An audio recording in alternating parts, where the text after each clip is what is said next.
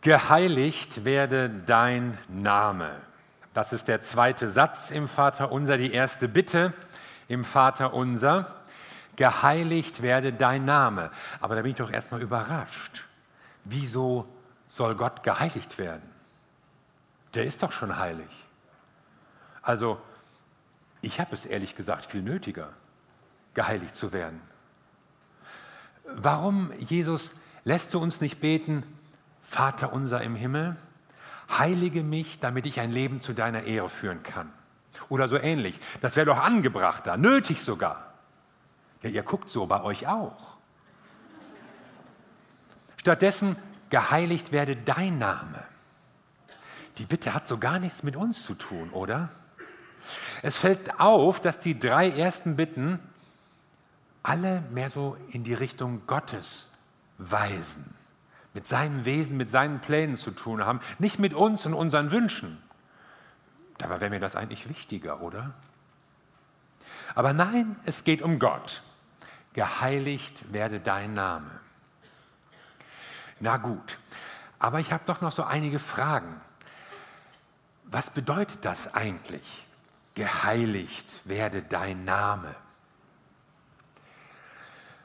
Also heilig, so im volkstümlichen Sprachgebrauch sagt man das ja immer, heilig ist jemand, der gute Werke tut, der nichts Schlimmes macht, irgendwie so ein frommer, moralisch einwandfreier Mensch, so ein bisschen prüde wahrscheinlich.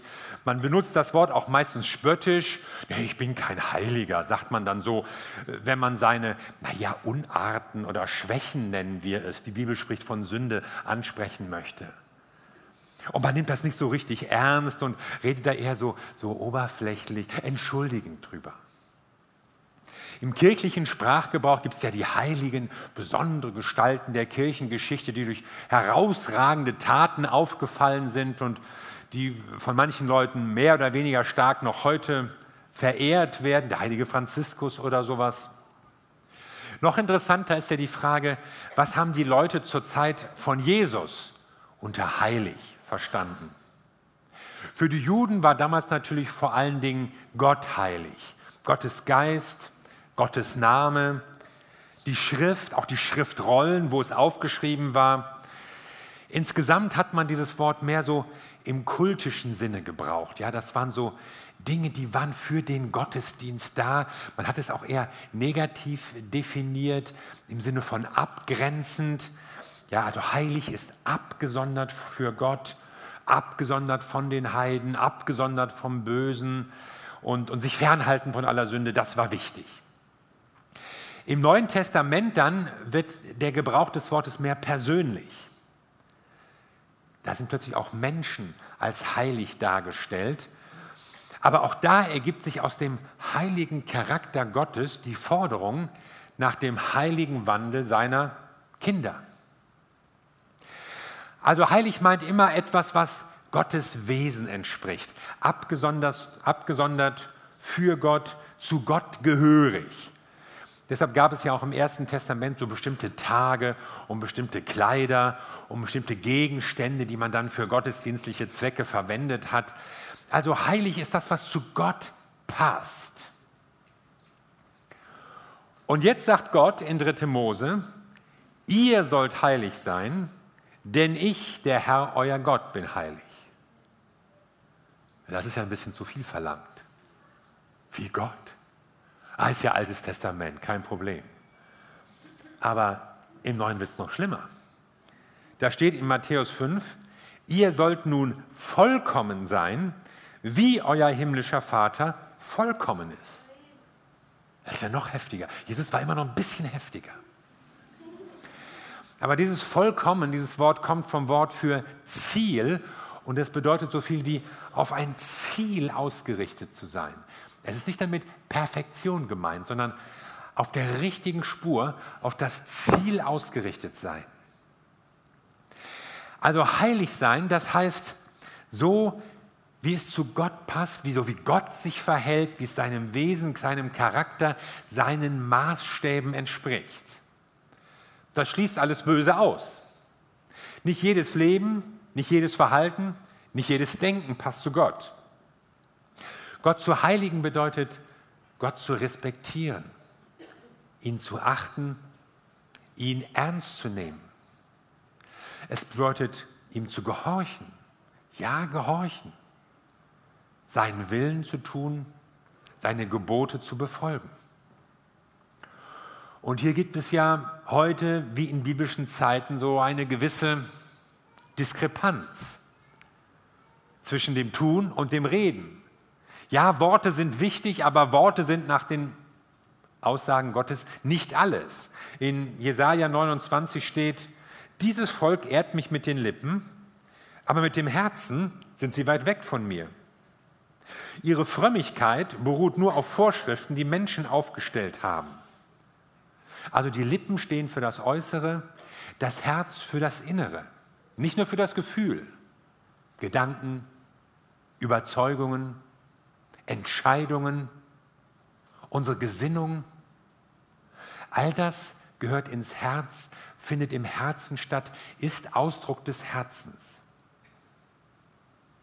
Und Gott ist es wichtig, dass wir nicht nur ab und zu das Richtige sagen, sondern dass wir das Richtige tun, weil unser Herz richtig ausgerichtet ist. Wie stehst du also zu Gott? Das ist jetzt die entscheidende Frage. Wie ist deine Haltung gegenüber Gott? Es geht beim Heiligen nicht darum, um irgendwelche Übungen, lange Gebete, fromme Verrichtungen. Es geht um handfeste Sachen, unser Leben, wie wir es gestalten. Gott heiligen heißt also nach seinem Willen leben. Und wenn hier jetzt steht, dein Name werde geheiligt, dann steht der Name für, für seine Identität, für seine Persönlichkeit. Also man könnte auch sagen, geheiligt werdest du. Das ist nicht etwas Unterschiedliches. Es geht nicht darum, dass der Name Gottes oder der Name Jesu so, so als Wort eine eigene Wirkung hat. Man muss das nur aussprechen und da passieren irgendwelche Dinge, so geradezu magisch. Auch im Gebet kommt es nicht so auf einen formelhaften Abschluss an, im Namen Jesu sondern im Namen Jesu betest du, wenn du in Übereinstimmung mit seinem Willen betest. Wenn du betest, was ihm wichtig ist. Wenn du betest, wofür Jesus auch gebetet hat. Wofür er auch eintritt. Es ist keine Zauberformel. Nicht der Name als Wort ist wichtig, sondern die Persönlichkeit, zu der wir eine Beziehung haben, die wir kennen. Die Verbundenheit mit Gott die verleiht deinem Gebet Kraft. Und wenn du diese Verbundenheit mit Gott hast, dann kannst du in der Autorität von Jesus Christus beten. Dann ist es nicht du mit deiner kleinen Persönlichkeit, sondern dann trittst du im Namen Jesu Christi auf, wenn du betest, auch gegenüber irgendwelchen Mächten der Finsternis, mit denen man ja manchmal auch zu tun hat. Ich fuhr vor einiger Zeit mal mit dem Fahrrad hier so die Hamburger Straße entlang, auf der falschen Seite. Und äh, da winkte mir plötzlich eine Dame vom Straßenrand zu und das ignoriere ich gewöhnlich. Also wo käme ich dahin, wenn ich für jede Frau, die mir zuwinkt, irgendwie anhalte oder so? Ja, komme ich ja gar nicht mehr weiter.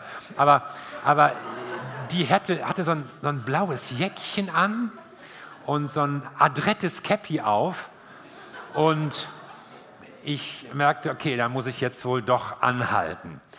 Und dann äh, ja, belehrte sie mich über meine Fahrweise und ich gab mich dann sehr demütig und, und, und einsichtig und ich durfte dann auch weiterfahren, schieben erstmal. Und ja, das, das war ja nicht die Frau als solche. Das war die Uniform, die den Unterschied machte. Ich hätte hier auch wegfahren können, einfach Fahrrad und so. Es war, es war auch jetzt keine junge sportliche Polizistin. Ja? Es war die Uniform, die mich bremsen ließ. Und hinter ihr stand so die geballte Autorität der Bundesrepublik Deutschland. Und ich wusste, wenn ich jetzt einfach wegfahre, die werden mich kriegen. Ich fahre hier öfter vorbei. Also die erwischen mich. Und so kannst du beten im Namen Jesu als ein Kind Gottes, in der Autorität Gottes. Da betet nicht der kleine Paul oder die arme Gerda, da betet ein Kind Gottes im Namen des Herrn. Und deshalb ist das so wichtig, im Namen Jesu zu beten, in einer Verbundenheit. Und deshalb ist es so wichtig, dass wir mit Gott zusammenstehen in Übereinstimmung mit seinem Willen. Und darum geht es, wenn wir sagen, geheiligt werde dein Name. Es geht um den Willen Gottes, es geht um die Ehre Gottes. Aber, da kommt mir eine zweite Frage, warum will Gott unbedingt geheiligt werden?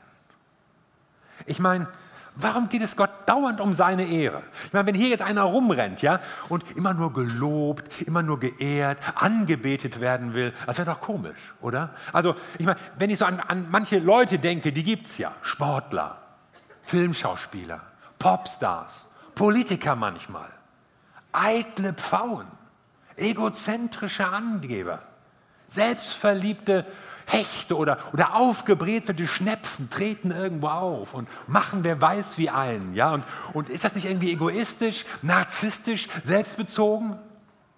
Ich bin toll. Und jetzt Gott? Ich sag dir, wenn Gott selbstbezogen wäre, dann hätte er nicht Jesus Christus am Kreuz für deine und meine Sünden sterben lassen. Bestimmt nicht.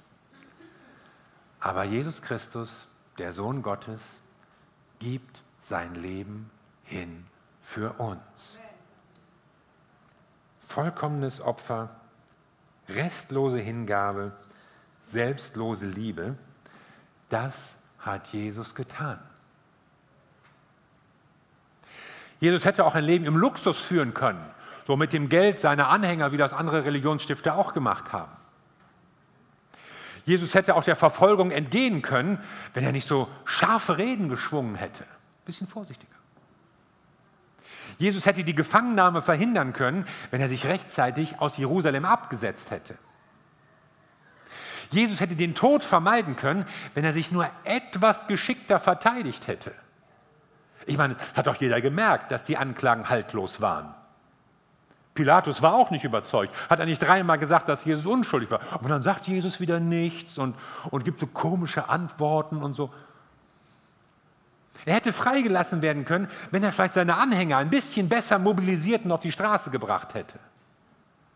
Aber nein, das hat er alles nicht gemacht, sondern er ging den Weg ans Kreuz, er ging den Weg in den Tod. Und er ging diesen Weg freiwillig. Er tat es, damit du leben kannst. Sonst wärst du in deinen Sünden gestorben. Sonst wärst du getrennt von Gott. Allein mit dem Bösen in deinem Leben. Ewig weg von Gott. Aber Gott liebt dich. Und deshalb ist Jesus diesen Weg gegangen für uns. Alles andere als selbstbezogen. Und doch dient genau das der Ehre Gottes. Warum? Sonst hätte ja das Böse triumphiert. Sonst hätte ja die Finsternis die Oberhand behalten. Sonst wäre vielleicht der Eindruck entstanden, Gott kann seinen Geschöpfen nicht helfen. Er schafft sie, sie, sie bauen Mist und, und er, er kann nichts tun, um sie aus den Fängen des Bösen wieder rauszukriegen. Wer einmal in den Fängen des Teufels ist, der bleibt da auch. Aber Gott triumphiert über das Böse, indem er dich rettet. Und Gottes Ehre, sie dient deiner Rettung und deine Rettung sie dient der Ehre Gottes. Also keine Spur von Egoismus, sondern Gott will nicht zulassen, dass das Böse siegt. Und deshalb hat er uns gerettet. Also warum will Gott geheiligt werden? Das wollten wir ja wissen. Wenn Gott geheiligt wird, heißt das, dem Bösen wird ein Riegel vorgeschoben. Wenn wir Gottes Namen heiligen, wenn wir seine Ehre suchen, dann bedeutet das, wir haben Anteil an Gottes Triumph über das Böse.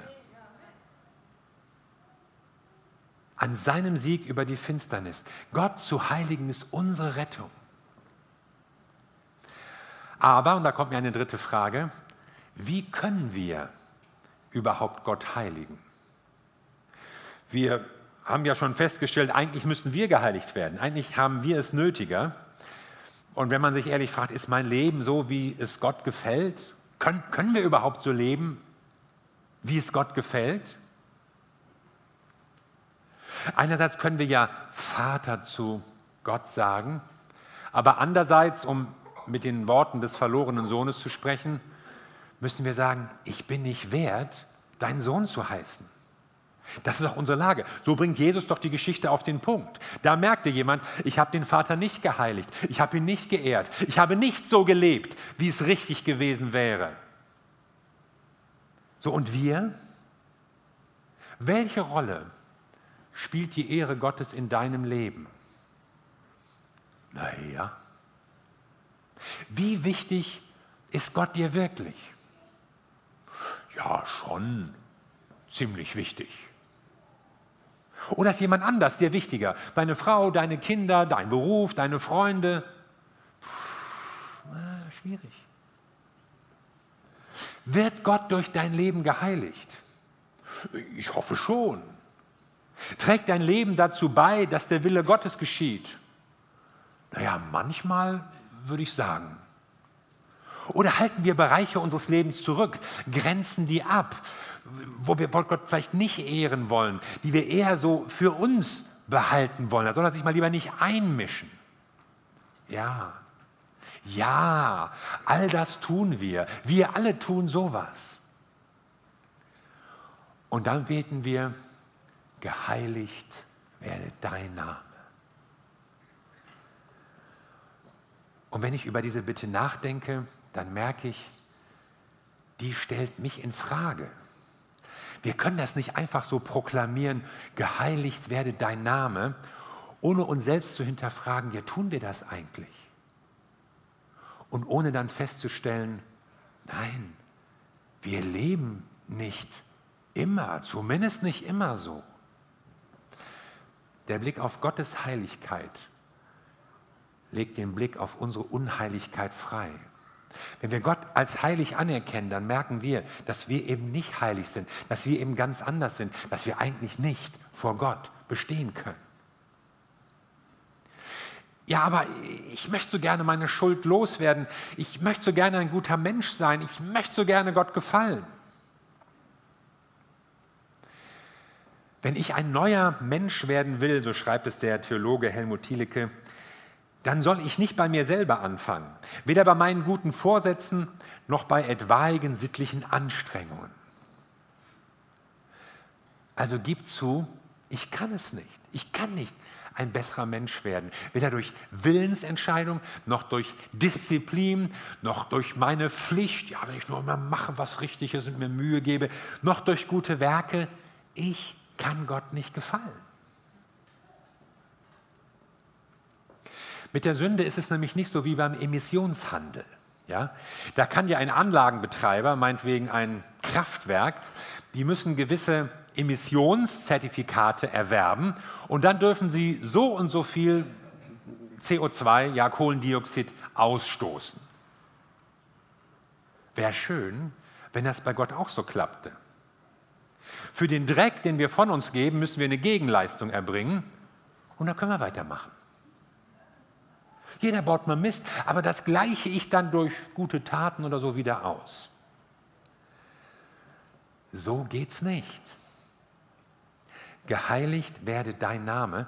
Die Bitte erinnert uns daran, dass wir Gott eigentlich gar nicht heiligen können.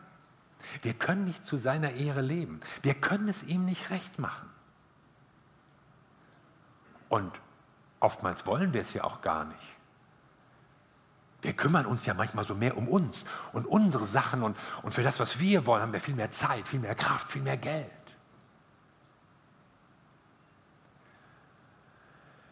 Und darum sollen wir auch nicht einfach um ein besseres Leben beten.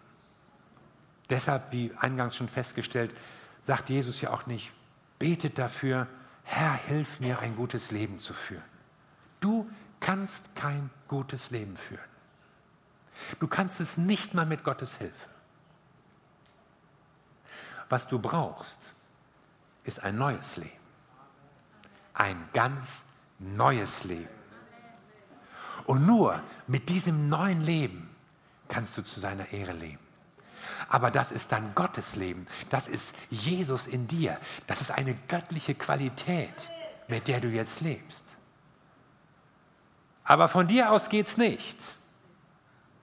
Und deshalb sagt Jesus nicht, streng dich an, ein besseres Leben zu führen. Er sagt noch nicht mal, bete dafür, dass du ein besseres Leben führst, sondern er sagt, bete, dass Gott dir wichtiger wird.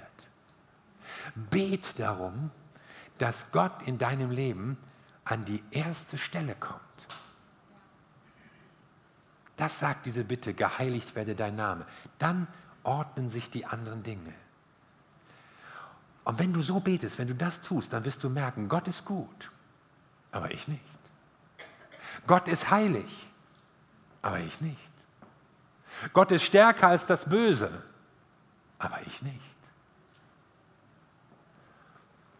Und wenn du Gottes Ehre suchst, dann wirst du plötzlich merken, wie wenig du Gott zu bieten hast, aber wie viel er dir zu bieten hat. Und dann merkst du, ich brauche ein neues Leben.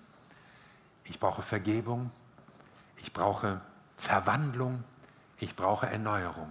Und das gibt es nur bei Gott, unserem Vater im Himmel. Das gibt es nur bei Jesus Christus, seinem Sohn. Ein neues Leben können wir nur bekommen, wenn wir unsere Unzulänglichkeit eingestehen, wenn wir unsere Sünde bekennen, wenn wir unsere Schuld zugeben. Und die Bibel drückt es in drastischen Worten aus, wenn sie sagt, ihr seid gestorben. Gebt euer Leben in den Tod. Da ist nichts zu retten, nichts zu verbessern. Ihr braucht ein neues Leben. Und dieses neue Leben, das geschieht, wenn wir uns restlos Jesus Christus ausliefern und es ist dann Gottes Leben in uns. Christus in euch, schreibt Paulus mal. Das ist die Hoffnung der Herrlichkeit.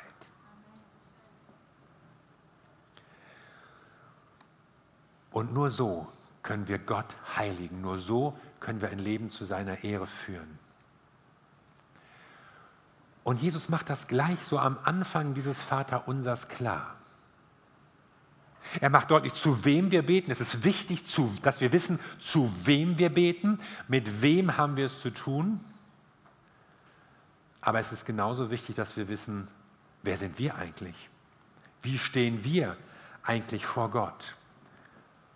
Und da muss uns klar werden, eigentlich bin ich nichts. Eigentlich habe ich ihm nichts zu bieten. Aber wenn ich ihm mein Leben ausliefer, dann schenkt er mir ein neues Leben. Und dann nimmt er mich an, als sein Kind. Und dann bin ich plötzlich sein Sohn, seine Tochter.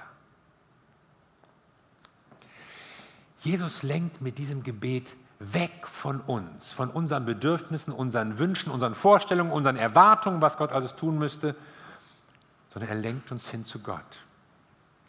Dieses Gebet macht uns klein, aber es macht Gott groß. Und da, wo Gott groß wird, da bekommst du an seinem Leben Anteil. Und nur so kann etwas Neues beginnen. Deshalb ist es so wichtig, so gut, Gottes Ehre zu suchen. Deshalb ist es so wichtig, Gott zu heiligen. Du tust dir eigentlich selbst einen Gefallen, wenn du sagst, ich will zur Ehre Gottes leben. Und wenn wir das nächste Mal beten, geheiligt werde dein Name, dann wünsche ich, dass das nicht nur so ein Spruch ist, der irgendwie kommt, weil wir das so gelernt haben, sondern dass ich damit eine Entscheidung verbindet. Gott, ich möchte zu deiner Ehre leben. Ich will nicht nur Sachen besser machen, ich will dir mein Leben restlos ausliefern. Nur so kann Gott geehrt und geheiligt werden.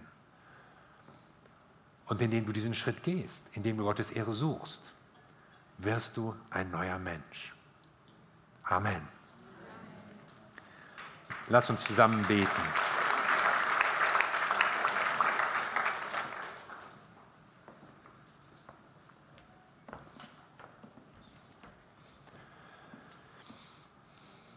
Wir danken dir, Vater im Himmel, dass wir zu dir kommen dürfen, dich anbeten, dich anrufen dürfen. Wir danken dir, dass du in unser Leben hineingekommen bist, dass du die Beziehung willst mit uns.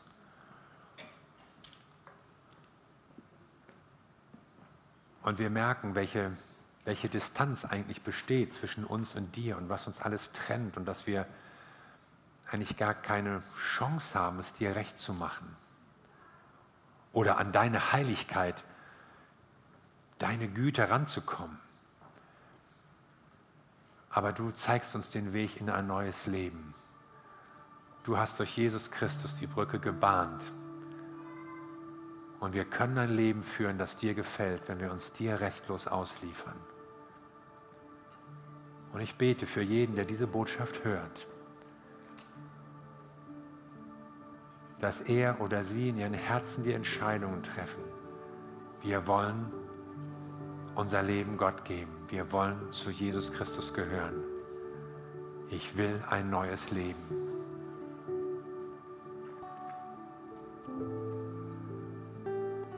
Und vielleicht ist in dir, wenn du das so hörst, dieser Wunsch gewachsen, ja, ich will dieses neue Leben. Ich will aufhören, rumzumurksen und zu versuchen, irgendwie besser zu leben.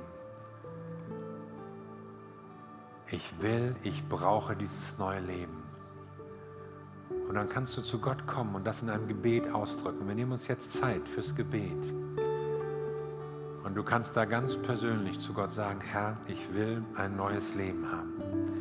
Ich will Gottes Leben in mir haben. Ich will nicht mehr mit eigener Kraft versuchen, besser zu werden. Ich will ein neues Leben haben, damit ich zu deiner Ehre leben kann. Und Gott wird dein Gebet hören. Und so können wir uns jetzt einen Moment des persönlichen Gebets nehmen.